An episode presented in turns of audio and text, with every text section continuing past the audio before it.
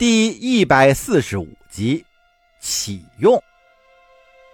书接上文啊，听得皇帝赵恒再次发问，王钦若是赶忙伏地开言回禀，就吐出了这么一个人名：沈万达。赵恒一听，也是心中一亮，嗯，是个不错的人选。他现在何处呀？王钦若这才据实回答。启禀圣上，他现在是青州团练使。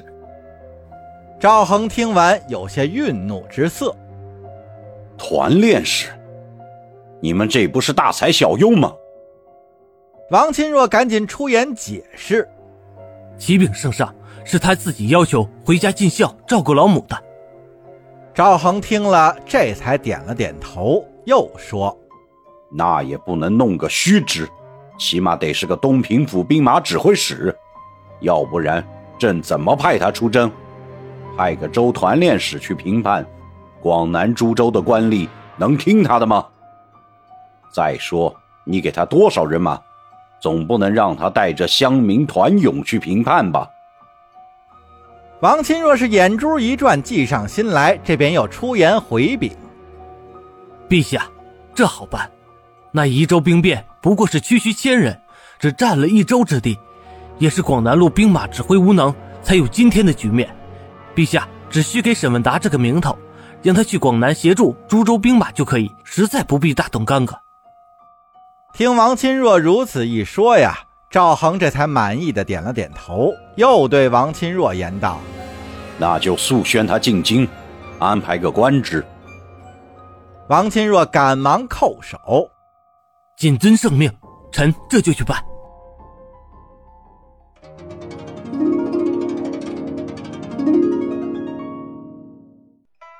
这些日子，沈万达过得很清闲，基本上是闲赋在家。墨渊和叶禅就不一样了，因为沈氏兄弟把生意做到青州了，各色毛皮、香料、异域风情的金银首饰都运到青州。本来沈世宜想让未来的老丈杆子钱老板参与进来，但考虑到这还有沈世礼的份额，交给钱老板有些不太合适，就半强迫着墨渊和叶禅做他们在青州的代理。叶禅在太医院多少还是有些事情要做，所以这买卖上的事儿就交由墨渊来打理了。墨渊经过这两年的磨练，性子里的聪慧精明已经展露出来。他把叶禅的妹妹叶娟拉了过来，再加上明禅，三个女孩把生意打理得井井有条。有时钱莹莹也会过来帮忙。墨渊让他和沈世礼商量一下，把草药、茶叶、瓷器的生意也做到辽国去。钱莹莹回家一说，钱老板就感觉到发大财的机会来了。他专门跑了一趟定州，随沈世宜走了一趟辽国。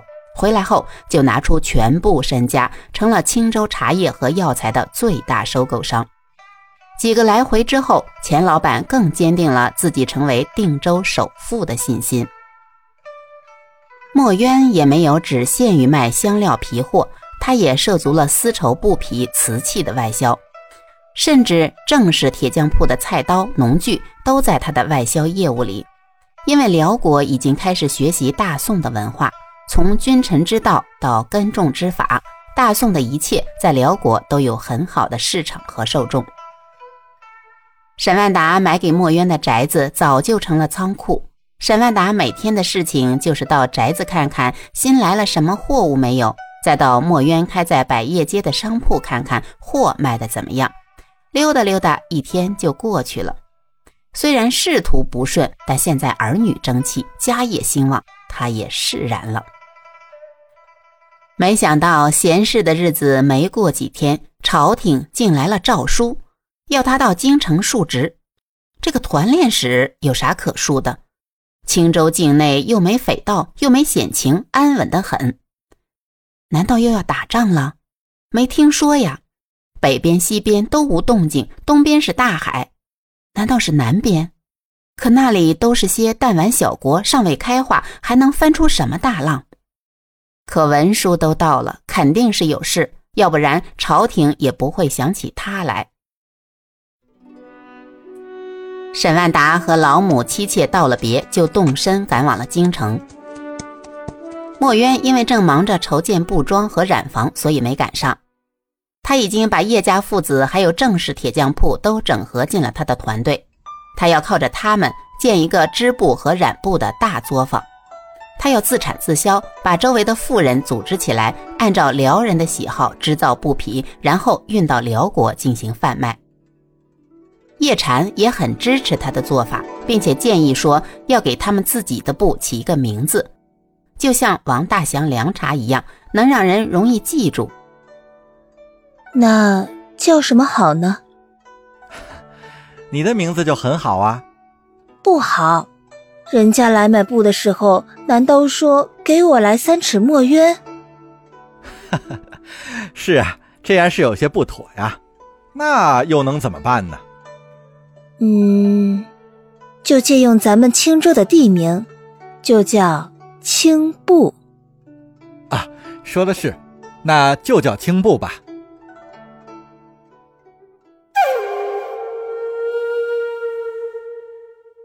再说沈万达是快马加鞭赶到了东京汴梁，这才知道圣上是让他去平叛。这攘外的事啊，沈万达是愿意干，但是这安内之事呢，沈万达打心眼里就不愿意。也正所谓是官逼民反呀，要不是被逼得活不下去了。谁会不顾株连九族的大罪来起兵造反呢？而且这一次，圣上专门指出要严办。沈万达刚刚开口进言，问可否进行招安，就立时被皇帝赵恒拒绝了，说是这一次要杀鸡儆猴。很明显。皇帝赵恒这一次就是要大开杀戒，让沈万达来当这个刽子手。而更郁闷的是，皇上还不给人马，让沈万达自己挑选几个助手，并且要即刻出发。沈万达也只好计划到了广南之后，再去整合宜州附近几州的兵马，来围剿宜州叛军。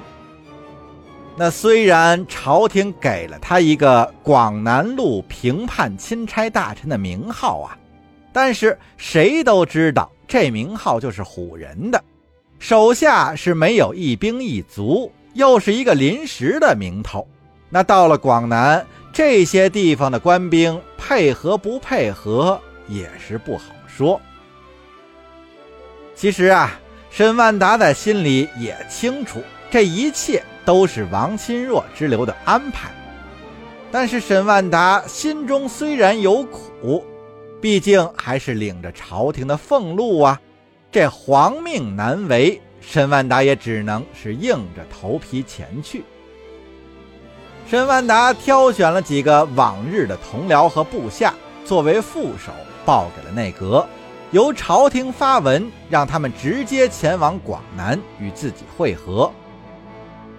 沈万达本人是带着亲赐的龙泉宝剑，抽空回到青州，向家人告了别。墨渊和家人们这才知道父亲是要去广南平叛，而且是孤身一人。这一家老小心中也自然是担心。沈老太君提议呀，让沈万达带上叶禅，毕竟南方都是荒蛮之地呀。瘴气湿毒是防不胜防，而沈万达久居北方，水土不服也是在所难免。有叶禅这个大夫在身边，那大家也都可以安心一些。沈万达听闻之后，自然是不同意。叶禅是自己的女婿，又不是自己的手下，哪能一有倒霉的事儿就把他拉过来的道理呢？而且相对于自己另外两个女婿呀。叶禅已经做得足够好了，那两个女婿在沈家失势之后，是连登门都懒得登了，生怕和自己扯上关系，影响他们的仕途。墨渊呢，心中虽然也是不想再连累叶禅，但是现在两个哥哥都不在父亲的身边，如果有一个在，他都不会让叶禅跟着去冒险。可是眼前的情况，父亲毕竟已经是不复年轻啊，只身到了人生地不熟的地方去征战。如果再没有一个自己信得过的人在身边，墨渊也觉得实在是寝食难安。墨渊心里挣扎了半晌，偷偷跑到太医院，把这件事儿告诉了叶禅。